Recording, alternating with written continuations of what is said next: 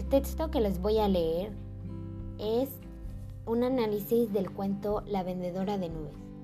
La autora es, de este libro es Elena Elizabeth Louise Amelie Paula Dolores Poniatowska, nacida en Francia en 1932, pero nacionalizada mexicana. Es hija del príncipe Jean Poniatowski y de la mexicana María de los Dolores Amores Candón. Incluso es considerada como princesa de Polonia, aunque ella ha rechazado el título en diferentes ocasiones. El cuento se presentó durante la Feria Internacional del Libro Infantil y Juvenil de Guadalajara. El cuento nos enseña a una niña que está vendiendo su nube en un mercado y dispuesta a entregarla aunque la quiera mucho, pero conoce a un vagabundo que la hace reflexionar, ya que tiene la experiencia con una nube.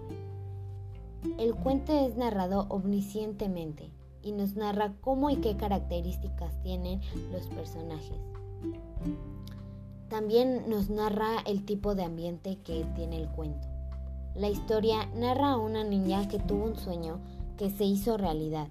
Una nube hermosa la seguía y se dejaba guiar a través de un hilo, como si fuera un cometa.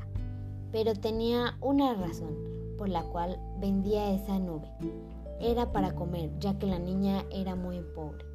Cuando se puso en el puesto, en primer lugar llegó un licenciado a preguntar por la nube.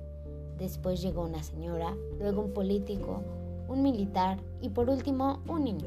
Todas esas personas le preguntaron por la nube, pero la niña se las negaba, ya que ellos iban a contaminar su nube blanca y hermosa, hasta que el vagabundo la hizo reflexionar y enseñarle muchas cosas a esa niña.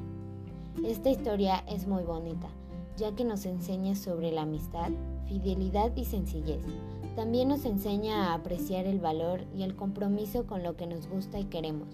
Pero, ¿puede volverse una nube tu amiga para toda la vida?